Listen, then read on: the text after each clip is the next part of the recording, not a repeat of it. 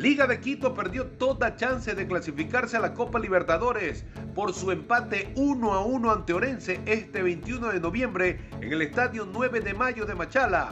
Los albos tendrán que conformarse con disputar la Copa Sudamericana en la temporada 2022. El equipo de Pablo Marini debía ganar sus últimos dos juegos para acceder al repechaje de la Libertadores, objetivo que no se cumplió. En la tabla acumulada se quedaron con 45 puntos, 5 menos que 9 de octubre y Barcelona, que pelean el último cupo. Con una mejor actitud ofensiva llegó el primer gol de los dirigidos por Marini. Johan Julio definió de pierna derecha después de una de un buen pase en pared con Yorkaev Rasco cuando transcurrían 56 minutos. El tanto le dio tranquilidad al equipo quiteño que tuvo problemas en el juego. El empate llegó al minuto 64 tras un buen contragolpe. Asís sirvió para Exxon Montaño que remató con potencia desde el borde del área para igualar el marcador y darle vida al equipo machaleño. Los machaleños, en cambio, se jugarán la categoría en el Olímpico de Riobamba en su visita al Olmedo. Un empate podría dejarlos en la Serie A siempre y cuando Guayaquil City no gane su encuentro. Una victoria garantizará su continuidad en la serie de privilegio. Mientras tanto, un empate volvió a complicar el objetivo de Barcelona de disputar la Copa Libertadores 2022. Los guayaquileños resignaron un 1 a 1 frente a Universidad Católica en el Estadio Monumental este 20 de noviembre. El juego fue válido por la fecha 14 del torneo ecuatoriano. La primera aproximación con peligro de Barcelona fue gestada por Damián Díaz por la banda derecha a los 15 minutos. Se recortó en diagonal y combinó con Michael Hoyos que se demoró unos segundos en devolver el balón al argentino ecuatoriano que quedó en posición adelantada.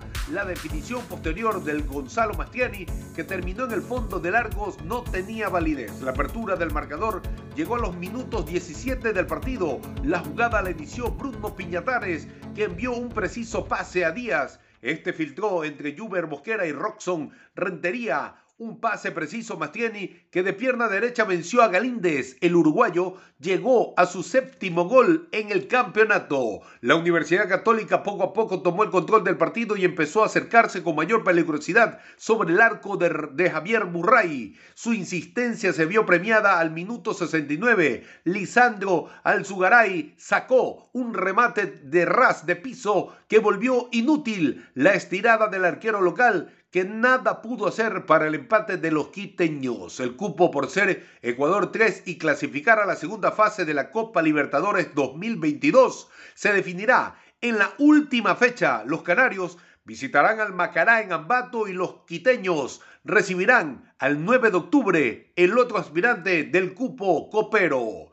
Y para finalizar, el Manchester United está dispuesto a esperar hasta el final de temporada para fichar un nuevo entrenador, delegando de momento el puesto en Michael Carrick, que ha ejercido como segundo de Ole Gunnar Solskjaer. El United que anunció este domingo el despido del noruego, apuntó en el comunicado que Carrick dirigirá al equipo en los próximos partidos mientras se busca un técnico interino que aguante hasta la final de la temporada. La intención del club del Old Trafford es intentar convencer a Zinedine Zidane, que no se mostró muy entusiasmado con el cargo hace varias semanas. Para ello, aumentarán la cuantía económica que le ofrecen al francés, el cual no entrena desde el pasado verano abandonando al Real Madrid. El currículo de Zidane, con sus tres Champions y sus dos ligas españolas, es un gran atractivo para el United que llega casi cuatro años sin ganar un título.